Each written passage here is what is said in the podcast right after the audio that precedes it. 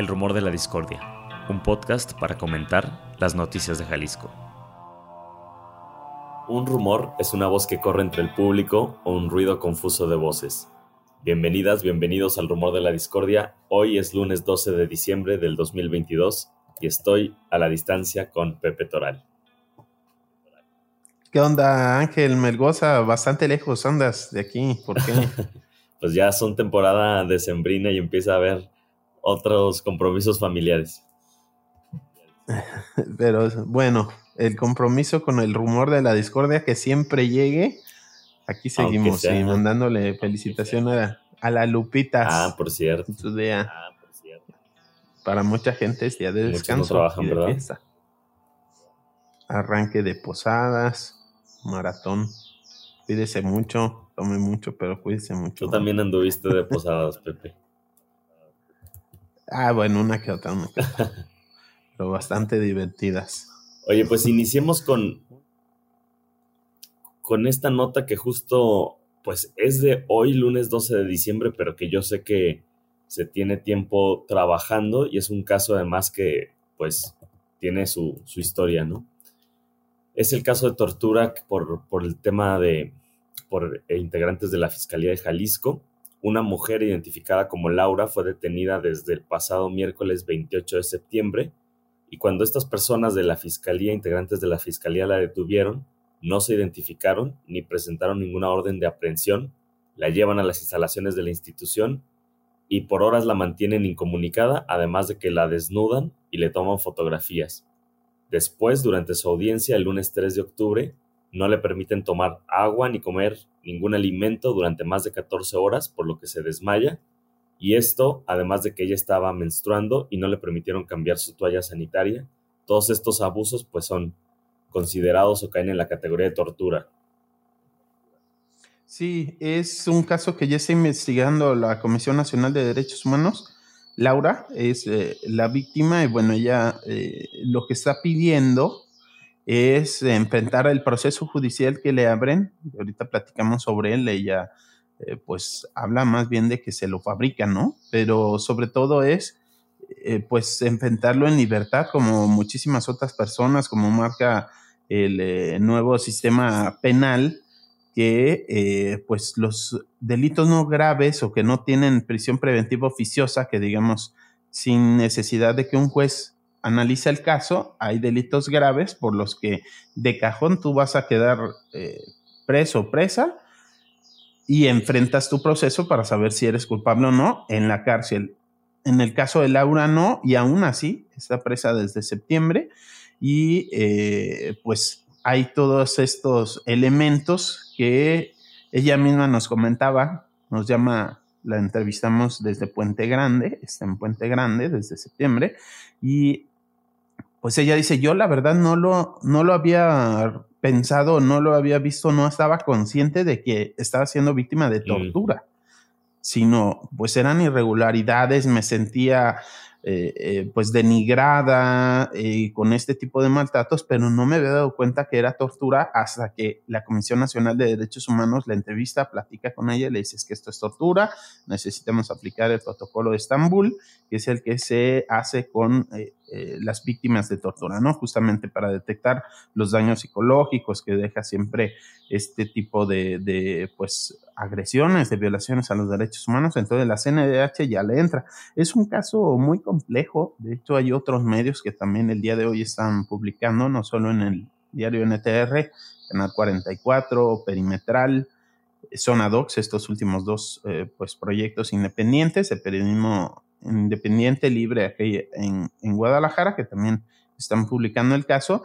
Y es un caso que también pues llama la atención. Nosotros no nos quisimos centrar mucho en la nota en eso para pues luego que no lo descalifiquen, como que lo estamos politizando y demás, pero bueno, llama la atención en, la información política de esta nota que eh, aparece involucrada la empresa mm, operadora de servicios Mega muy conocida. Se hizo esta empresa a partir de la licitación de el contrato de a toda máquina.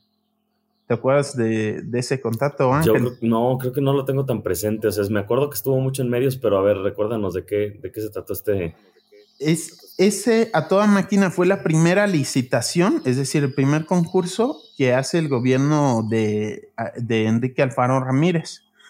Iniciando 2019, tendría un mes de gobernador, se hace la licitación y causa mucho revuelo por muchas irregularidades en, el proceso de licitación. Las empresas que participan y supuestamente concursan y llegan a la final, descubre la compañera Sonia Serrano de acá de NTR, están relacionadas entre sí. Es esta operadora Mega y la otra que concursa, eh, digamos que compartía representante legal eran compadres los de las dos empresas, entonces se hizo una simulación de licitación. Así es, ¿no? Fingen un concurso cuando en realidad no están concursando, están puestos de acuerdo para que una de las dos empresas se lleve, se lleve la licitación. Es una licitación muy grande, más de 3 mil millones de pesos, ¿Para multianual. ¿Para qué Es decir, para renta de maquinaria, que son tractores, de estas mano de chango, o sea, es maquinaria para hacer obra pública que renta el gobierno de Jalisco esta empresa, Mega, y la distribuye en los municipios. Digamos, pues es una buena idea. No sé si era lo más prioritario como para arrancar tu gobierno con eso, además de, pues nunca en la campaña el gobernador habló de este proyecto, digamos, eh, también son el tipo de, señales como de que esto ya se venía preparando desde tiempo atrás. Es el de los y algo bien curioso. ¿no? es con el que se fue a ver el partido allá que lo... en Estados Unidos. Y echan unos dogos. Eh, Guillermo Romo, eh, uno de los dueños de Grupo Mega, es de las personas que acompañan al gobernador a su primera gira al extranjero, que se va a Los Ángeles y justamente está con él y otros personajes políticos como Mirza Flores, en ese entonces diputada, entre otros funcionarios del gabinete, se van a ver el partido de los Lakers, se echan sus dogos y es uno de esas personas. De hecho, la diputada Mirza, eh, en algún momento que lo entrevistan, ella dice que los boletos se los regaló un amigo empresario.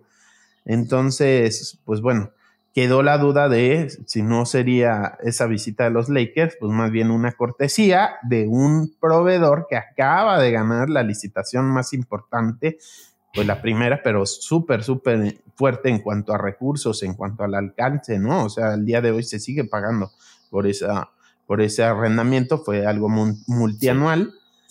Y bueno, ahí quedó esa empresa en ese entonces fue un escándalo. ¿Lo, ganó Mega? De, en ese, para ese entonces lo ganó Mega. Así es. Entonces, ¿esta empresa cómo está involucrada? Bueno, Laura, la persona que les hablamos, que está presa y que es víctima de actos de tortura, algo que ya se está investigando a la CNDH, ella es gerente comercial en, Mega. Y eh, pues denuncia eh, como un personaje justo de, esta empresa, de hecho es pues, el gerente de, de Grupo Mega, Ignacio, eh, su nombre completo, a quien buscamos eh, a través de su correo. No ha habido, exacto, no ha habido una respuesta. Ignacio Javier González Delgadillo, él es director general de la empresa y eh, él la acosa sexualmente. Es su superior jerárquico, podríamos decir que es su jefe, pero bueno, tiene el puesto más alto en cuanto administrativo, digamos que arriba de él ya nada más están los dueños. Ella la empieza a acosar, la empieza a molestar, hacerle preguntas sexuales, eh, llamarla a una junta y cerrarle la puerta y quedarse ellos dos y molestarla, inclusive, pues en algún momento llega que a besarla, abrazarla y a tocarla, pues, ¿no? Así como, como accidentalmente, o sea, este tipo de cosas. Platicamos, de hecho, eh, con compañeros de trabajo que aparte, ¿no? Pues ella está detenida en la cárcel, nos consiguió el contacto, platicamos y coinciden en, las versiones que da Laura en cuanto a fechas, más o menos. Empezó en 2018 y fue subiendo de nivel y nos contaban pues cómo ella salía temblando, muy asustada de este tipo de reuniones, llorando, pues les platicaba lo que ocurría, que ella era muy clara, que ella marcaba un alto y la cosa seguía subiendo, subiendo, subiendo, inclusive llega a las amenazas ah, pues si no quieres, te voy a hacer la vida imposible y así. ella decide finalmente denunciar penalmente a este sujeto integrante de Operador Omega. Lo denuncia penalmente en el Centro de Justicia para las Mujeres por acoso sexual y hostigamiento, este incluyendo también este en enero de este año, incluyendo también pues, las amenazas que está recibiendo. Cuando tú presentas una denuncia, debes dar un lugar, un domicilio en donde te pueda notificar, es decir, cuando haya nueva información, cuando se te requiera para que ratifiques la denuncia, lo que sea, en donde te avisamos, ¿no? Te dice la autoridad y ella da un domicilio. Si mal no recuerdo, el de su abogado. Pues en realidad la notifican en la empresa. O sea, violando todo. Cuando ella, nunca da el domicilio de la empresa. El domicilio que ella había pedido el domicilio que ya había pedido. Es gravísimo, más allá de que no te notifiquen en el domicilio que tú dijiste, es muy grave porque... Sí. De entrada, ¿cómo sabes tú el domicilio de donde yo trabajo? Pero a ver, ella está denunciando a su superior jerárquico. O sea, en realidad, ¿qué es lo que pasa con estas notificaciones en donde le avisan, oye, tienes que venir a aclararte la información, una audiencia, así? Ella nunca se entera. Pero ¿quién sí se entera? El denunciado. O sea, la fiscalía pone en aviso a Ignacio de pues que existe una denuncia de acoso en tu contra que te la puso tu empleada. Y ella no se entera. Meses después, ella no sabe que finalmente esta carpeta se archiva, no se investiga, se decide no ejercer acción penal por parte de la fiscalía, en parte pues porque ella ya nunca atiende ninguno de los requerimientos porque no los mandaron a la empresa. No le llegaban, pues. Mm. No le llegaban. Exacto, no le llegan a ella así al, al señalado. Pasan los meses y a ella pues la convierten en, pues aparentemente le, le, fabrican un delito que al parecer sí existe, pero a ella la involucran sin tener responsabilidad. La, la conclusión que saca Laura es, existe un fraude dentro de la empresa. Créditos fraudulentos. Y la...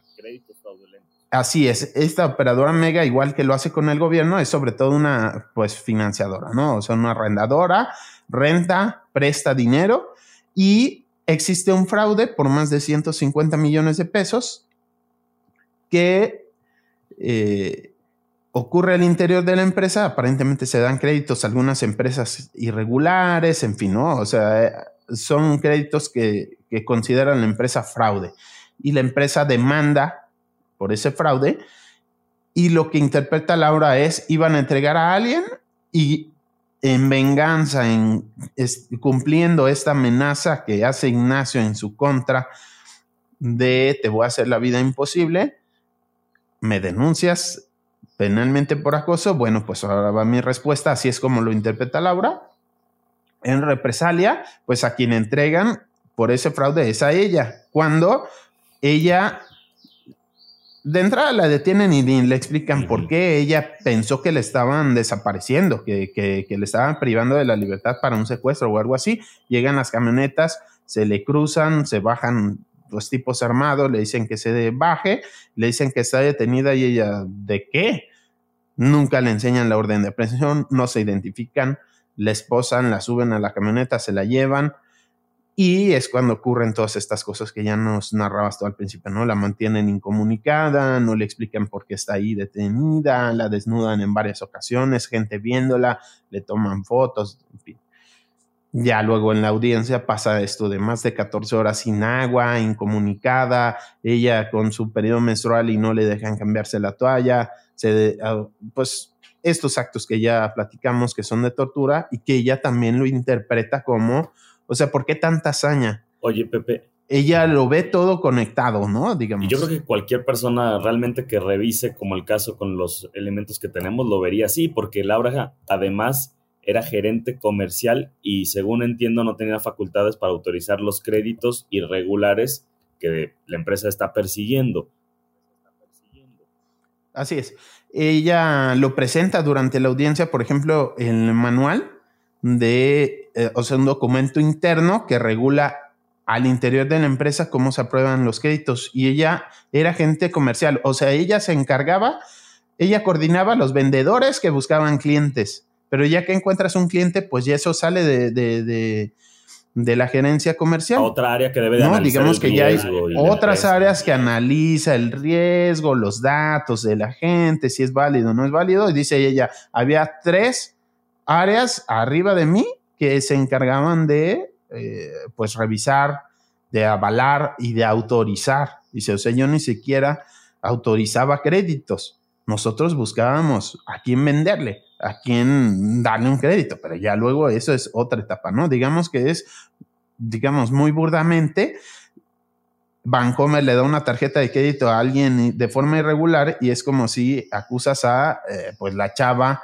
que está, digo, lo estoy simplificando mucho, ¿no? Pero la que está en el centro comercial y que te dice, oye, mira, si te interesa una tarjeta, pero pues ya eso después pasa a alguien más que es quien va a revisar tu historial crediticio, que realmente seas una persona real, que no sea una identidad falsa, en fin, ¿no? O sea, en, en, términos generales, ella ni autorizaba y refiere ella que durante la audiencia hay personal de la empresa Mega que testifica y dice, pues sí, en realidad ella no autorizaba, pero de palabra nos decía, denle el crédito a tal, ¿no? O sea, como si su autorización fuera de palabra. Entonces no hay pruebas en su contra. Ese, son dichos, ¿no? O sea, dichos de personas que dicen, ah, bueno, pues oficialmente ella no autorizaba crédito, pero nos dijo autoricen el crédito, entonces ella es como la personas que además están bajo la autoridad de este señor Ignacio Javier González Delgadillo y que dependen económicamente de esa empresa mega.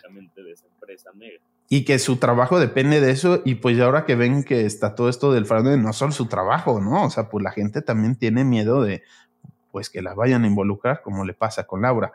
Yo hablando con trabajadores de la empresa, pues era lo que decían de, es que nos parece increíble, o sea, porque 150 millones, ¿dónde están? Laura es una persona normal, o sea, no está enriquecida, mamá de un niño pequeño, o sea, mmm, les parece irreal que sea ella la quien está en la cárcel desde septiembre por este tema. Obviamente no se define y esa es otra irregularidad que ve Laura. Para ella todo está conectado. O sea, la, ella lo interpreta como eh, pues las relaciones políticas que tiene el director comercial, que es quien firma, por ejemplo, el contrato de toda máquina, que eso se está usando justo para manipular una institución de gobierno como es la Fiscalía e inclusive probablemente el Poder Judicial. ¿Por qué? Porque el juez que califica este tema, a ella la acusan de fraude y el fraude de entrada se persigue eh, por una denuncia, no es como que la Fiscalía esté buscando fraudes para investigarlos,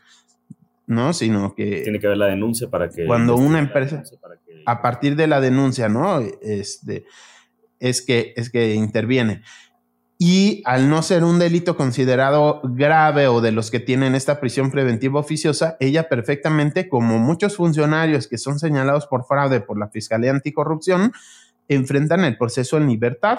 O sea, yo estoy en mi casa, voy cada mes a firmar, me ponen algunas medidas para evitar que me fugue, como tengo prohibido salir del estado, ese tipo de medidas, pero yo estoy en mi casa y yo nada más atiendo pues las audiencias para defenderme de esto que me acusan. A Laura no. A Laura eh, consideran que tiene riesgo de fuga, supuestamente, que se puede fugar y la deciden dejar en la prisión sin ver a su familia, lejos de su hijo y pues obviamente en una situación eh, pues terrible de privación de la libertad como es estar en una penal, como es Puente Grande. Y cometiendo todos pues, estos abusos. Tremendo. Oye, Pepe, ¿y se sabe quién es el juez que da esta orden? Que da esta orden? No tengo yo el nombre. Eh, digamos que por pues por la propia estrategia de defensa de Laura, no prefirieron no compartirnoslo. Lo podremos conseguir, le vamos a dar seguimiento, digamos, es la primera noticia que se da sobre este caso.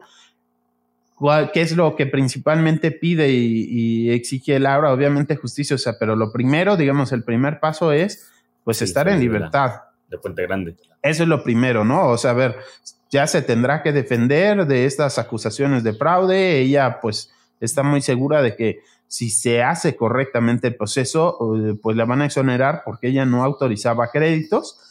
También están buscando ya a su abogadora que saben, justo durante la audiencia, es que se enteran que esa carpeta de investigación, ¿por qué? Porque entre los argumentos que ella da es, a ver, es que yo soy víctima de acoso del el director, entonces pues yo esto lo veo como un, como una represalia. Entonces, durante el juicio es que ella se entera que en realidad, pues nunca hubo una investigación, que en realidad esa denuncia que ella puso, pues fue como si no lo hubiera puesto porque no se le dio seguimiento y es ahí cuando se entera todo este relajo de, pues es que notificaron a tu jefe prácticamente, no a ti, o sea, notifican a la empresa, no al domicilio que tú diste, ¿no? Entonces, ella tiene mucha confianza en que finalmente, si se hace realmente el juicio, pues se va a determinar que por lo menos si el fraude existe, no fue ella la responsable y va a quedar en libertad. Y ya está buscando con sus abogados que se reactive realmente esa denuncia de acoso y que realmente la fiscalía haga su chamba en ese otro tema. Claro que me imagino. Pero lo primero es en libertad. O sea, esta prisión preventiva es injustificada perfectamente. Se puede evitar que ella se vaya de fuga como se hace con muchísima gente, yendo a firmar, eh, pues poniéndole algunas restricciones, ¿no? Que quizás no pueda salir de la ciudad o del estado, obviamente del país, se le puede retener un pasaporte, o sea, hay muchas, muchas medidas que se aplican justamente porque el nuevo sistema de justicia penal mm, lo que busca es que no sea la prisión, eh, pues el primer, la primera forma ni de resolver los conflictos ni de enfrentar un, un, proceso judicial, ¿no? Entonces, bueno, ese es el primer paso, pero pues ya le daremos seguimiento al caso, ya veremos si siguen las irregularidades y hay que señalar directamente al juez, pues lo haremos, en fin, ¿no? Pero digamos, lo, lo primero y lo que acá en NTR publicamos, pues principalmente es estas irregularidades, primero que se ponga atención sobre el trato que le están dando, que puede llegar a considerarse incluso tortura y pues que merece estar en libertad, enfrentar este proceso que ella pues considera fabricado en libertad con su familia, en su casa y no en, en la penal de Puente Grande. Entonces, bueno, pues ya veremos finalmente en qué, en qué termina Ángel y pues ojalá la gente, si le llama la atención, comparte esta información. Sí, y también nosotros vamos a estar compartiendo las notas, tanto la de NTR como lo que publique Canal 44 y lo que ya publicó por ahí Zona Docs y este otro medio perimetral. También entiendo que hay cierto, un, alto grado ya de desesperación, ¿no? De parte de, de Laura para llegar a, la denuncia en medios de comunicación. Y creíamos también nosotros, eh, dos, Pepe, importante hablar de este tema hoy, justo por las posibles vinculaciones del poder detrás de un caso como el de ella, ¿no? Sí, había miedo, hay todavía miedo, pues si ya se hizo todo lo que ha pasado, que después de que la denuncia se haga pública, pues haya represalia. Por eso es muy importante como... Tener los ojos. Eh, tener la atención ¿no? social sobre el caso, que no continúen este tipo de abuso y no se incrementen, al revés, este, pues que ella esté segura que no vaya a pasarle algo ahora dentro de, la cárcel por denunciar. Y eh, pues es muy importante que exista esta presión, que, se conozca el caso, que se atienda. Eh, definitivamente, pues no es como la primera decisión ir a los medios y como bien lo explicas, pues es, ya no ven otra forma, ¿no? Ven demasiadas señales de que está interviniendo de forma incorrecta la autoridad y bueno, pues ella lo que sospecha es por estas relaciones, existen contractuales, políticas, económicas con el gobierno y que pudiera por ahí estar la influencia de parte de algún funcionario que no está haciendo bien su trabajo y está permitiendo este tipo de abusos contra Laura. Entonces, pues ojalá que sirva el ojo público justo para, para que se, no, sino que se resuelva para estar muy atentos y que no continúen este tipo de, pues, de abusos. Sí, porque además como continúan con la serie de acontecimientos que, le vienen sucediendo, no hay ninguna garantía para creer que ella va a tener un juicio eh, justo, pues, por decirlo así, sin, sin la...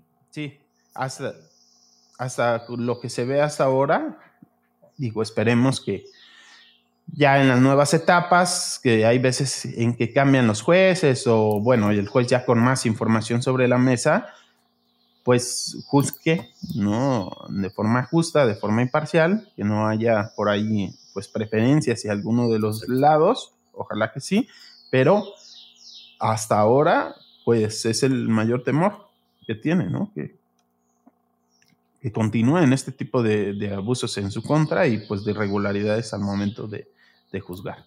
Pepe, el pasado miércoles 7 de diciembre por ahí hubo una em, conferencia de prensa en el Congreso de Jalisco porque se confirmó que 14 servidores del Congreso, servidores, fueron hackeados y aunque la información todavía está encriptada, la directora, la presidenta de la mesa directiva, la diputada del PAN, eh, Mireille Montes Agredano, dijo que no se sabe si los autores del hackeo han hecho mal uso de esta información. Me sonaba un poco como lo que viene sucediendo con los archivos de Sedena, pero bueno, no, no sé qué, qué más has, escuchado de este caso de hackeo al Congreso local. No hemos sabido que se filtre nada, quién sabe cuáles sean las intenciones. Eh, no nada más al Congreso, también la semana pasada se hackeó el Instituto de Información Estadística y Geográfica, digamos como el, el INEGI jalisciense, por así decirlo, eh, que tiene mucha información, no tanto personal, pero bueno, quién sabe hasta, hasta dónde llega el hackeo, o sea, les tumban la página, el, director del Instituto Augusto Valencia, eh, pues lo lamentó en redes sociales y lo reconoció digamos que, bueno, pues es una institución para nosotros como periodistas, pero para mucha gente, pues que tiene información estadística bien interesante, mapas. Yo por ahí alguna vez sacamos una nota muy chida hace poco de la cantidad de bosque en el sur de Jalisco que eh, pues han deforestado para aguacate y, agave sobre todo.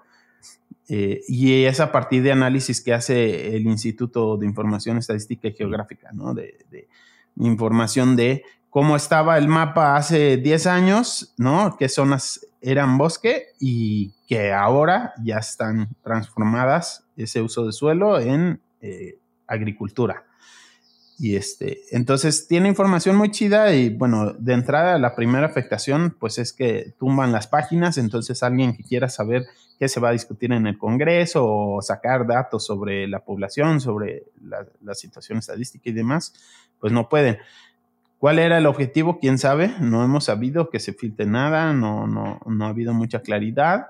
Em, digamos que hasta donde sabemos, pues prácticamente todas las páginas de gobierno están recibiendo todo el tiempo ataques, ataques, ¿no? Intentos como de, de, entrar, de robar información, ¿no? De, de alterar los sistemas, pero pues tienen sus propios candados de seguridad que a la mayoría de estos intentos lo bloquean. Aquí pues alguien que sí le supo, algún, pues encontraron algún resquicio por ahí. No hemos sabido más, no hemos sabido qué intenciones tienen, qué información privada o, delicada, ¿no? Sensible de estas instituciones pudieron tener acceso a quienes, quienes las hackearon, este, o craquearon, o como sería. eh, pero pues está interesante y bueno, no es la primera. No sé si te acuerdas tú hace algunos meses que el gobernador dice, ay, me hackearon el WhatsApp. También Pablo Lemos, que le hackearon el WhatsApp.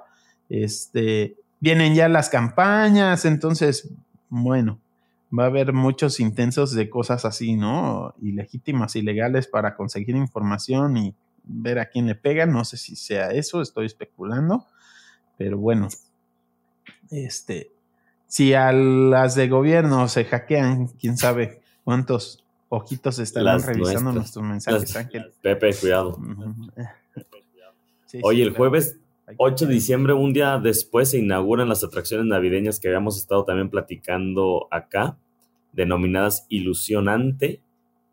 Hay dos pistas de hielo, entiendo, la que está en Plaza Liberación y otra en el Parque Solidaridad. Y ahí en el parque se vio al alcalde de Guadalajara, Pablo Lemus, y al gobernador de Jalisco, Enrique Alfaro, patinando casi de la mano, juntos, ánimo.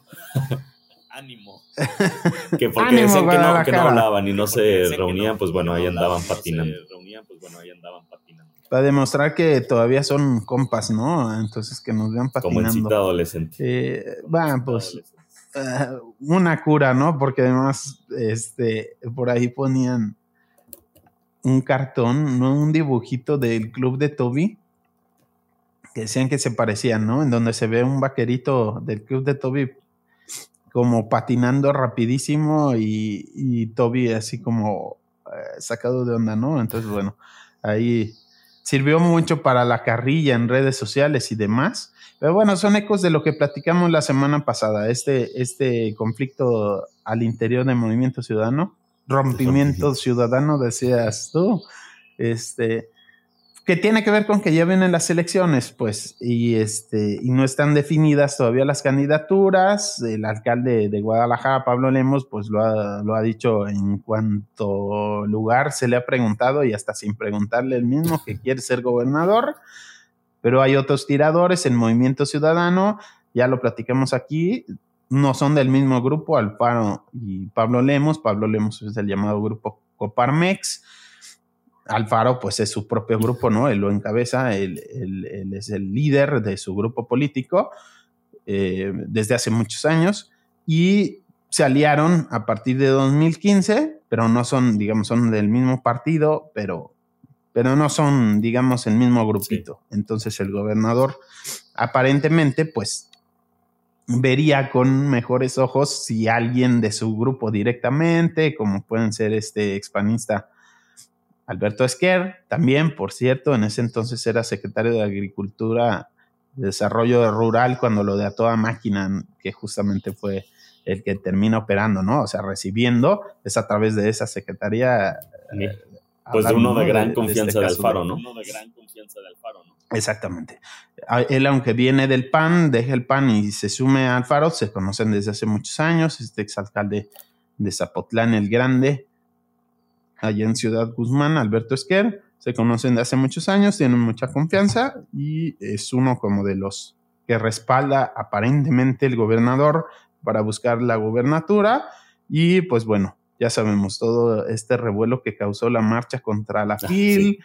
y que Lemos les dice arrastrados a los que fueron y pues los otros bien indignados y demás. Bueno, pues es parte, ¿no? Parte de este conflicto al interior del movimiento ciudadano y que quisieron dar una muestra de que no, no están peleados, son bien Patinando ciudadano. Ahí patinando. Oye, en el Parque de la Solidaridad hay que ver qué tal, si está chida la pista seguramente. Hubo también una conferencia de prensa el martes 6 de diciembre, dos días antes de, esta, de este patinaje, en el que miembros del partido Futuro, entre ellos Pedro Kumamoto, que ahora es regidor en Zapopan, habló del presupuesto en materia de seguridad para Jalisco y dijo que para 2023 va a ser de 12.244 millones de pesos, cuando este año 2022 fue de 12 mil, de casi 12 mil millones de pesos, un aumento del 4%, pero que ni siquiera corresponde a la inflación, ¿no? Que es el doble. Entonces ellos exigían que se, que se hubiera, o que se sume más presupuesto, o que se, o ponen ahí el énfasis, ¿no? En la falta de presupuesto para el tema, yo creo que más relevante para el Estado y para el país, el tema de la seguridad.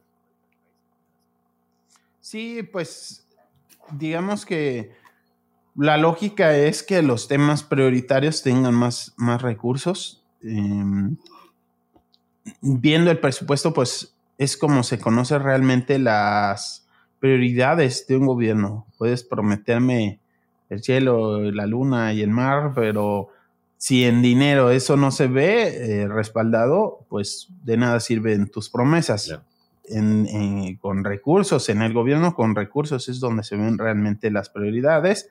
Y pues bueno, sí llama la atención que en el tema de seguridad, en el global, seguramente hay áreas a las que sí se les subió recursos, pero digamos ya en el balance total que baje, pues sí llama la atención, sobre todo porque es un presupuesto que tiene un incremento bastante alto, como del 10%, entre mayor recaudación y que están previendo más más dinero enviado de parte de la federación a, Jalisco.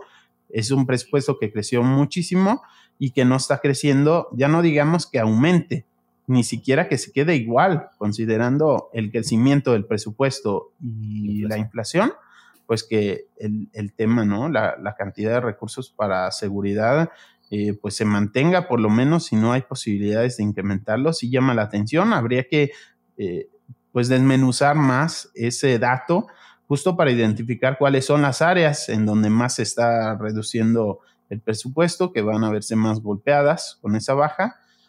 Yo alguna vez eh, eh, pues revisábamos temas que no están directamente vinculados a la seguridad, sino más bien a la atención a víctimas, por ejemplo, ¿no?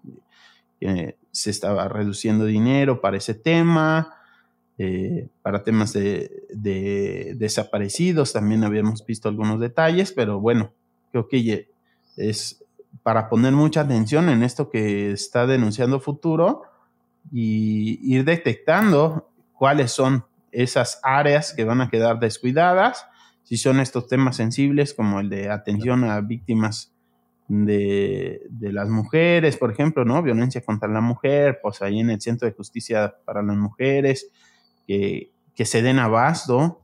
Yo recuerdo ir a reportear a estas instalaciones, ¿no? En donde reciben a mujeres que han sido víctimas allá por circunvalación y en la zona del country. Siempre, o sea, las esperas son larguísimas, es muchísima gente, no, no se dan abasto. Entonces está, pues es importante que haya una buena atención, pero además que se les dé seguimiento, que sean elementos capacitados, capacitadas en, su trabajo. Entonces, creo que es muy, muy buena, muy importante la llamada de atención. Y hay que... un poco la ponía aquí porque también es como simbólico, ¿no? Después ver, después del llamado de atención, ver a estos dos personajes pues en una pista de hielo, en una inversión también. Que ya decías tú que es importante ¿no? O sea, como que no, no, tú no este, satanizabas la inversión en estas atracciones navideñas, pero de alguna manera a mí me parece muy simbólico que estén, que salgan ahí en este patinaje conjunto. Y bueno, el martes, dos días antes, había este reclamo de parte de, de los integrantes de Futuro. Sí, pues no es prioridad, ¿no? Digo, qué, qué padre. A mí algo que, que sí se me hace bien es que en otros años solo se quedaban en el centro y que ahora lo lleven al Parque de la Solidaridad, ahí más cerca pues, de muchas colonias populares, ¿no? Cerca de Tonalá, eso me parece bien. Pero vaya, son gastos millonarios que habría que ver si realmente se necesitan, pues, ¿no? O sea, para la gente que va y disfruta una pista de hielo, pues qué padre, pero seguramente si le preguntamos no a las niñas y niños que van a disfrutar la pista, sino a sus papás, pues probablemente prefieran, no, pues la verdad preferiríamos más patrullas, más este, seguridad, ¿no? Eh, antes que, que más atracciones. Pues sí, los recursos son escasos y la administración de este, los recursos, como dices, refleja los intereses reales, ¿no? La agenda. Todavía no instalan el carrusel, en eso andan, pero también, o sea, ese tipo de cosas, ¿no? O sea, no comas ansias, Pepe, ya te vas a subir. millones de pesos. O sea, es un dineral, 26 millones de pesos en un carrusel que te traes importado de Francia. A ver, pues es que hay prioridades, ¿no? O sea, sí que bueno que, la gente tenga atractivos, que, puedan pasar un buen momento, que, que la gente salga a las calles, las haga suyas, ¿no? En esta temporada vacacional.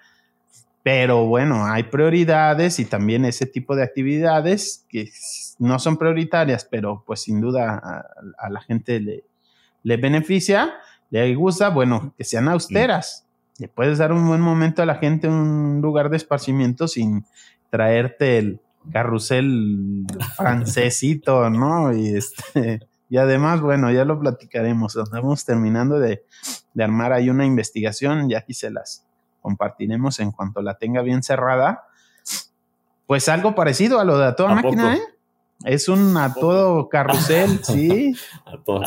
Ahí se las dejo, ya luego les doy los detalles, pero también una licitación ahí bastante dirigida aparentemente, bastante extraña, para beneficiar por allá unos compitas de, del gobierno. Pepe. Oye, pues hablando de, acciones prioritarias, el agua, una acción prioritaria, y este sábado estuvo por acá el presidente de la República, Andrés Manuel López Obrador, visitando Jalisco, visitando las obras de la presa del Zapotillo, junto al gobernador Enrique Alfaro, que este último fijó un plazo de un año para que el próximo diciembre tengamos terminada la obra de la presa del Zapotillo con un presupuesto de 6 mil millones de pesos. Agua para el área metropolitana de Guadalajara, Pepe. Pues es una visita express que no estaba anunciada, que no hubo como mucha participación, así como a la carrera. Eh, mm, ojalá, yo lo veo difícil que tan, tan pronto la finalicen, ojalá que sí. ¿En qué consiste? Bueno, ya la, la, cortina de la presa, digamos como la obra grande para almacenar agua en el Zapotillo, ya estaba lista. Eh, lo que se había tardado era ponerla en marcha porque iba a inundar a estas poblaciones de Macapulina, Cacico y Palmarejo. Al inundar el río Verde con la presa, iban a quedar abajo del agua estas poblaciones. Por años estuvieron luchando y bueno, consiguieron llegar a un acuerdo gracias a su lucha, su protesta, para que la presa se ponga en marcha, pero se les den garantías para no inundarse. Y también hubo un cambio en el proyecto que para mí fue muy positivo. Qué bueno que hubiera sido así.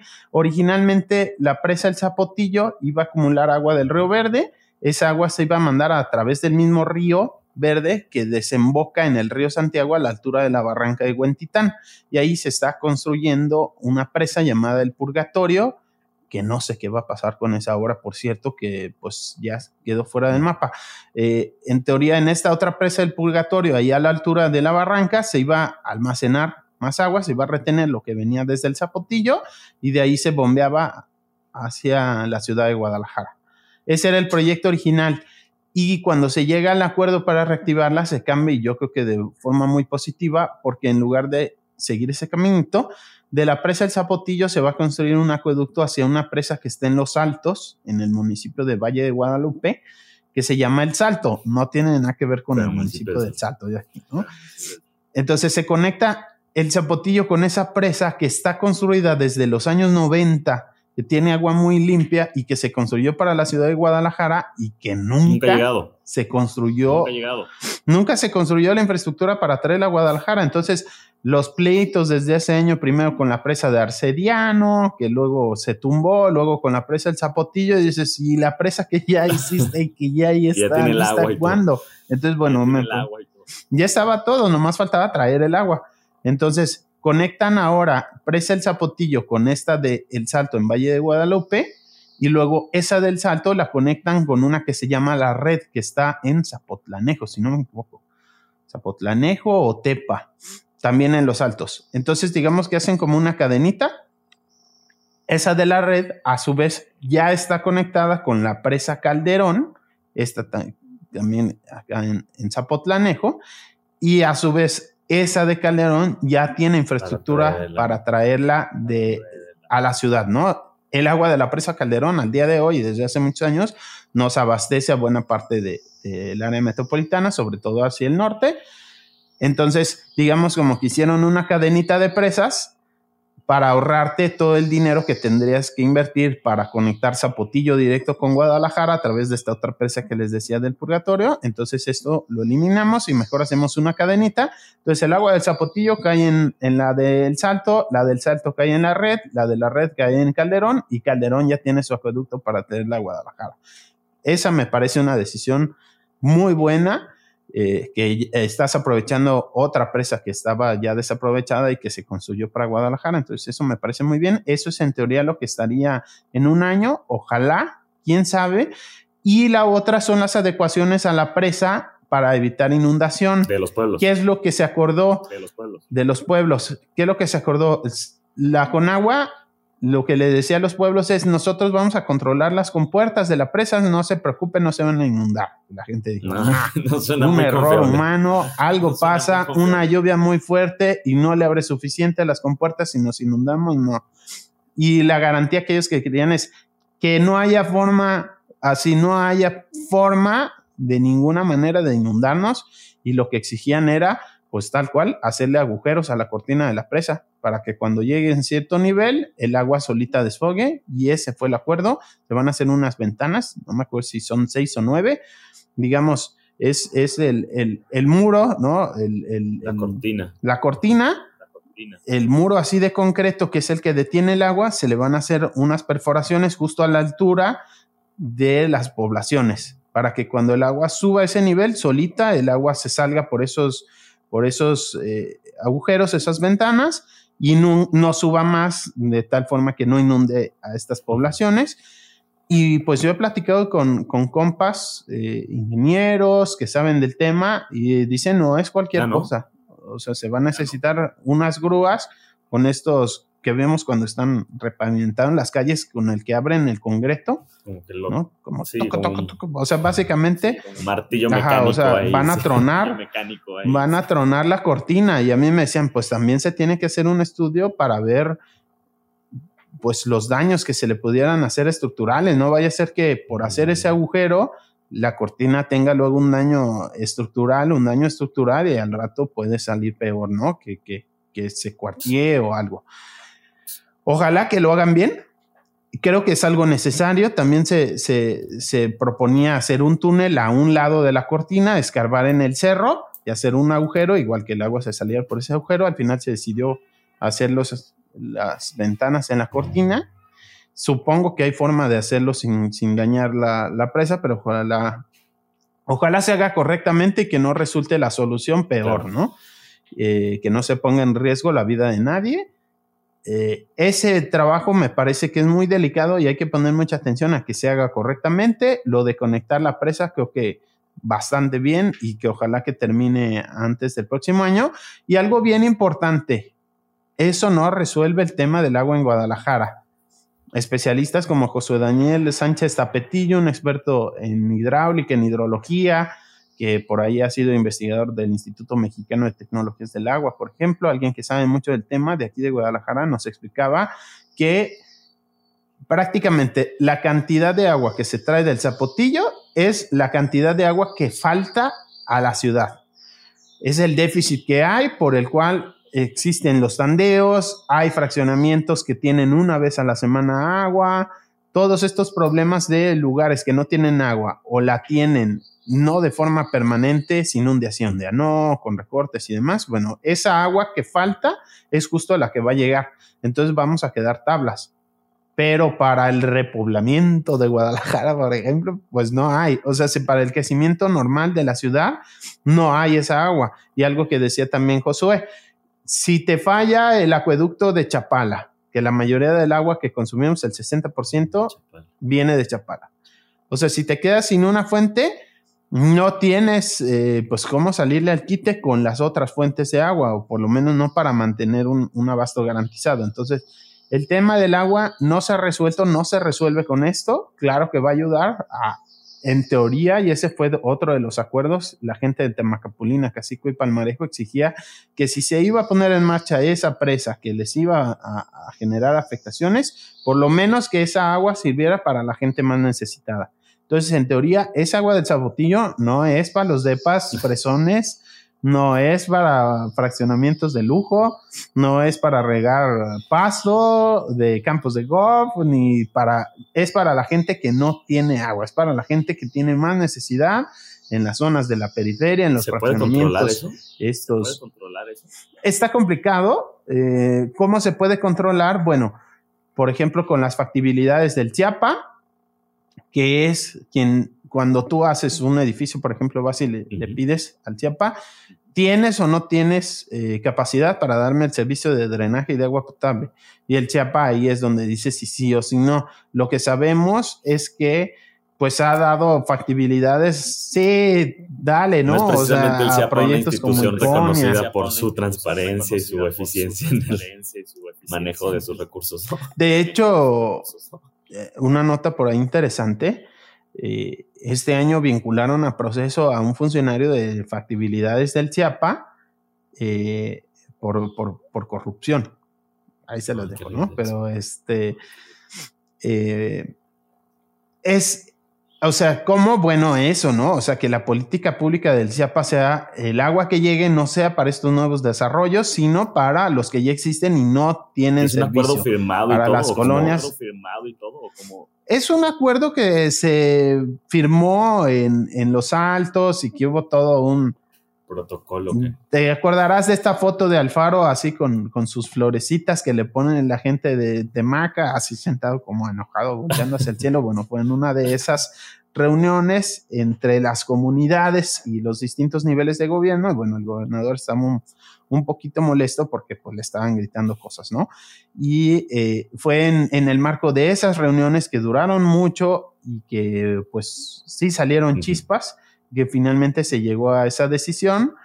Pero bueno, hay que vigilar justamente para que así se cumpla. Y otra cosa eh, importante, la gente de Temaca en ese acuerdo exigió que se les reparen los daños que se les causaron todo este tiempo en el que se les amenazó con inundación. Dejaron de recibir servicios públicos, presiones para que ya vendieran sus casas, hubo a quienes sí se les desplazó. Eh, digamos como se dejó en el abandono a estas poblaciones como una forma de presión para que ya se salgan y entonces sí echar a andar la, la, presa. Entonces, ahora que ya se resolvió que no se les va a inundar y que van a coexistir con una presa, pidieron un plan de reparación de daños sociales, obras públicas, impulso social a estas comunidades que estaban fuera y están señalando que si bien las obras del acueducto están avanzando, la creación de las ventanas en las adecuaciones a la presa y todo, no ha habido avances en ese plan de reparación que para ellas y ellos es bien importante. Por ejemplo, temas de pavimentaciones de calles, temas de telecomunicaciones, no hay señal en, en, Temaca y es algo que le pedían a la comunicación, a la Secretaría de Comunicaciones y Transportes que, se atendiera, pues, o sea, que se les diera eh, ¿Ese gasto social tiene que ser de parte de la federación? ¿Tiene que ser de parte de la federación? De parte de la federación. Eh, obviamente se pueden apoyar en los municipios, Escañadas de Obregón, Temacapulines, Cañadas de Obregón, y no me acuerdo si Acacico y Palmarejo también es ese municipio o Mesticaca, no me acuerdo. Pero bueno, se pueden apoyar en municipios, también había programas sociales, apoyos para el campo, ahí se siembra mucho chile de árbol, por ejemplo, eh, que se nombrara área natural protegida esa zona, el bosque de Tamacapulín, que se buscara recuperar, por ejemplo, el río Verde, que hay muchos bancos de materiales de, arena y otros eh, que han estado sacando del río y afectando a su ecosistema. Digamos, son muchas exigencias en lo social, en, la salud, en lo educativo, ¿no? Infraestructura, esto de telecomunicaciones, que no solo están exigiendo, sino se acordaron. Es parte, ¿no? Es parte de, ok, ya, vamos a ceder en nuestra lucha ya no vamos a frenar que avance la presa, pero a cambio, bueno, denos garantía de no inundación y repárenos los daños que nos causaron y es algo que sigue pendiente y que pues qué bueno que vienen a, revisar los avances en la presa, el gobernador y el presidente, pero pues también, ojo con esa otra parte que es parte de, o sea, si ellos pueden ahora pararse el cuello y presumir que van a resolver el tema del agua que no está resuelto, pero bueno, van a avanzar en el tema del agua, bueno, también hay que ser eh, corresponsables. No podrían presumir eso si la gente no hubiera aceptado y llegado a un acuerdo y bueno, pues hay que cumplirlos. Qué bueno que pones ese énfasis. Tanto que presumen. Porque justo algo de lo que destacaba Alfaro fue más bien que aprovechando la visita express, le habló de la línea 4 del tren ligero, ¿no? Hacia Tlajomulco. Pero a ver, eh, de este, de este tema de la línea 4 del tren ligero, eh, Pepe.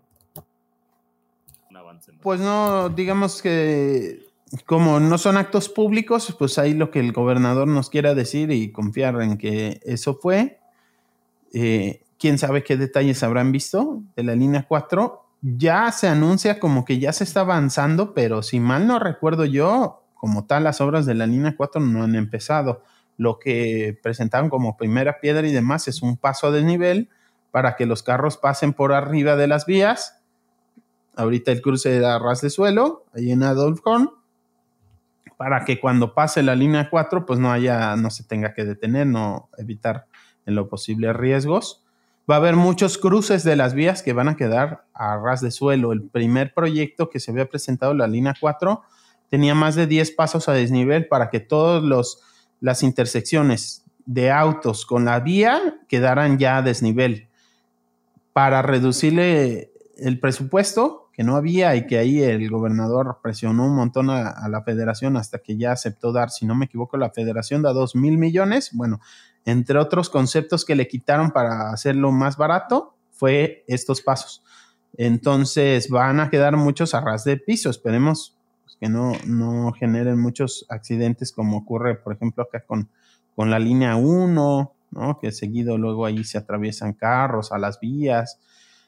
Este, entonces, bueno. Pero lo que entiendo es que la línea 4 en lo que va avanzando es en este paso a desnivel por Adolf Horn. Eh, como tal, las obras, según yo, mm, no empiezan. Entonces, seguramente por ahí tiene, tiene algo que ver esta, esta reunión con el gobernador. Una línea 4 única en el mundo. ¿Por qué? Porque yo creo que va a ser la única línea de tren que no está conectada a otras líneas de tren. ¿No está conectada a las otras tres? La 1, la 2 y las 3, y para acá la 4 que no conecta con otra, ¿no? Entonces es como una línea de tren independiente. Pues línea 1. El gobierno de Tlajomulco. Ajá, la línea 1.1 se va a conectar en teoría con el macrobús, pero bueno, son sistemas diferentes.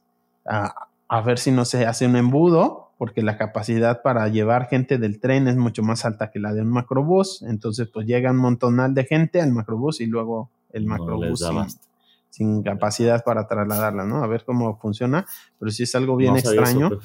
No que eso, si vemos el mapita cómo va a quedar, pues algo bien raro. Tres líneas conectadas entre sí y una acá abajo solita, ¿no? ¿Imposible Sin conectarla o qué? ¿Imposible conectarla o qué? Yo me acuerdo hace muchos años cuando Alfaro era todavía candidato, eh, la, la primera vez que fue candidato a gobernador, en 2012, si no me equivoco, yo me acuerdo que la anunciaban ya desde entonces eh, conectada con Isla Raza. Se iba a ir como desde, desde la línea 1 se iba a ir hacia el oriente y luego ya bajaba hacia el sur, hacia Tlajomulco.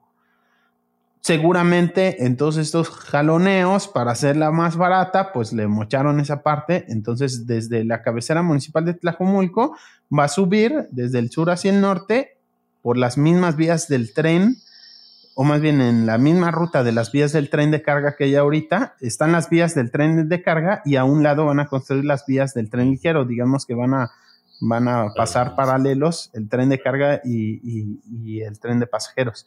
Entonces va a subir hasta ahí la zona donde está la cementera, ¿no? Lo que es la zona de las pintas, ya eh, este, ahí entre Tlaquepaque y Guadalajara, que es en donde está la terminal del macrobús de la calzada al sur, Fray Angélico. Entonces ahí se van a acercar, ni siquiera conectar, ¿no? Van a estar cerca y ya la gente camina unas dos o tres cuadras y llega al macrobús y ya de ahí se conectan a Guadalajara. La verdad, o sea, para la gente de Tlajomulco, pues sí le va a convenir, pero hay un montón de detalles con esa obra que dices, ay, güey, este, un montón de zonas en donde pasen donde no hay nada y que ahí se va a especular con la tierra para nuevos fraccionamientos Mm. garantizadísimo desde ahora, ¿no? Entonces, si de por sí el crecimiento hacia esa zona de la ciudad fue caótico, a ver si Sí. la línea 4 no detona más caótico. Hablando de, Y pues este tipo de cuestiones, ¿no?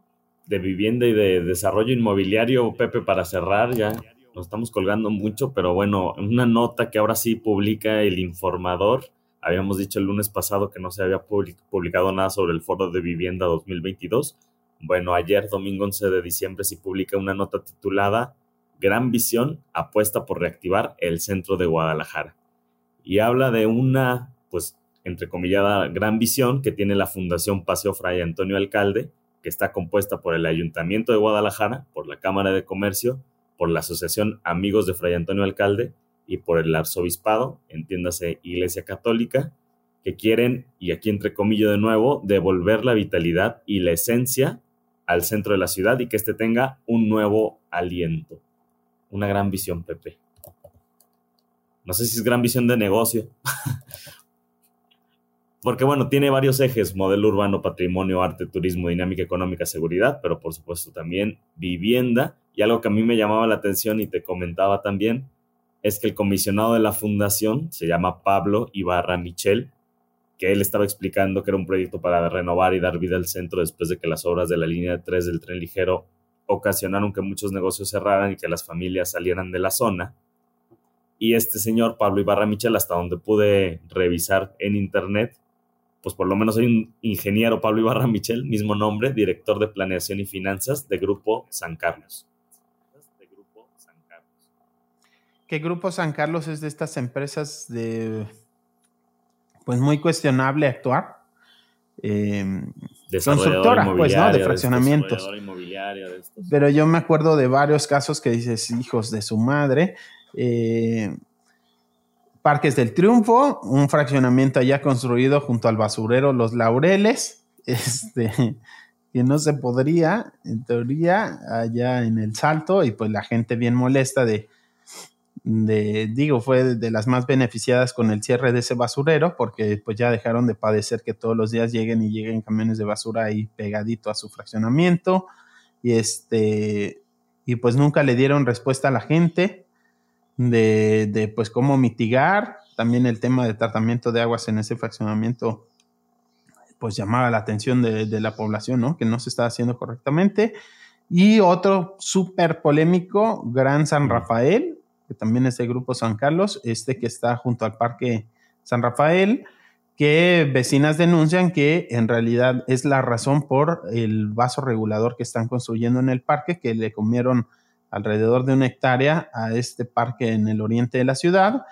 Y tiene bastante lógica lo que dicen las vecinas. En el Chiapa lo niegan, lo niegan y lo niegan, pero a mí me lo han enseñado y es, es verdad de estos edificios torres era un club Atlas, el club, perdón, Chivas, Chivas San Rafael. Chivas se lo vende a Grupo San Carlos y San Carlos empieza a construir torres. Hasta ahorita hay dos, pero la idea, si no me equivoco, eran 14 torres habitacionales.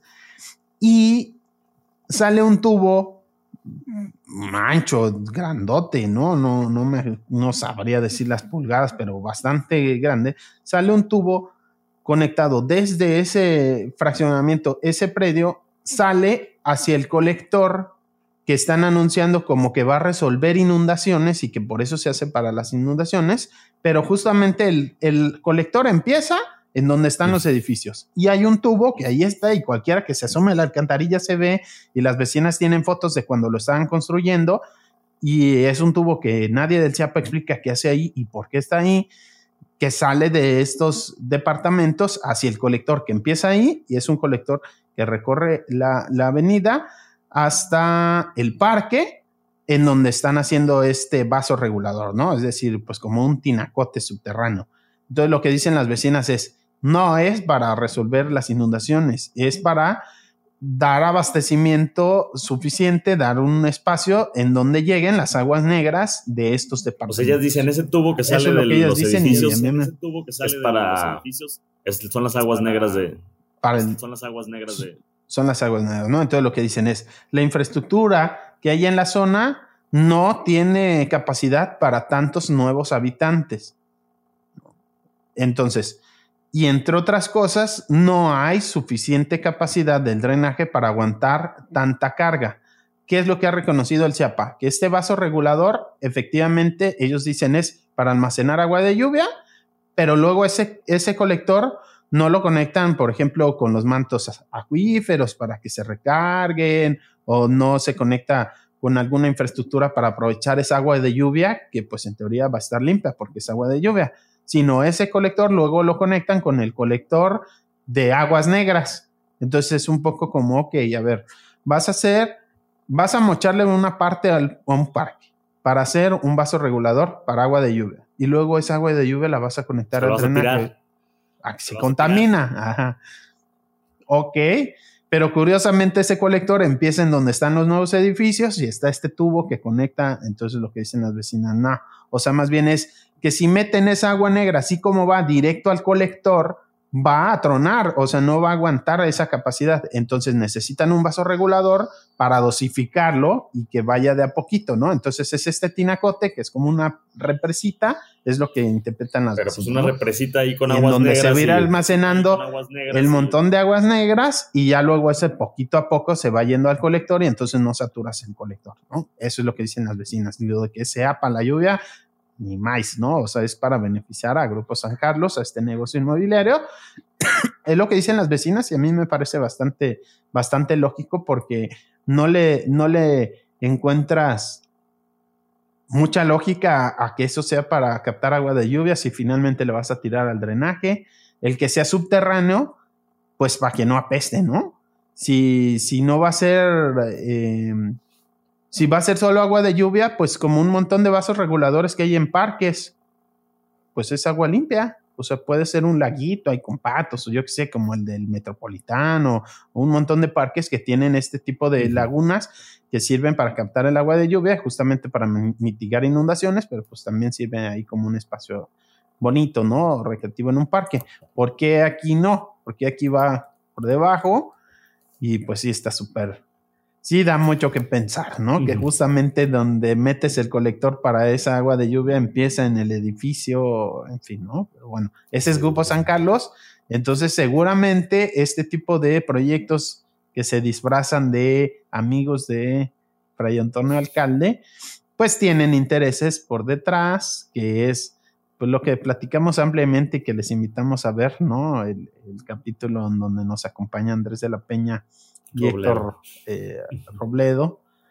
Eh, ¿Para quién es la ciudad? Sobre. la ciudad? Claro, o sea, reactivar el centro, ¿para qué y por qué? ¿Qué es lo que pretenden hacer con esto, no? Y llama muchísimo la atención para el informador, cuyos dueños, los Álvarez del Castillo, también tienen intereses inmobiliarios que suponemos tuvieron que ver con no darle difusión ni al foro de vivienda ni a la protesta de vivienda, pero sí echarle porras. Es una nota muy larga, ¿eh? Es una nota Hablando de los periódicos y de los espacios reducidos para, para lo que ustedes escriben, las notas y tal, esta nota es bastante amplia y entre otras cosas obviamente retoman al alcalde de Guadalajara, Pablo Lemos, diciendo que el proyecto no funcionará si la gente no regresa a vivir al centro. Y bueno, como dices tú, ¿no? Los invitamos, las invitamos a escuchar estos episodios donde ya estuvimos también platicando de esta estrategia, entre comillas, de repoblamiento. Pepe, agenda de la semana.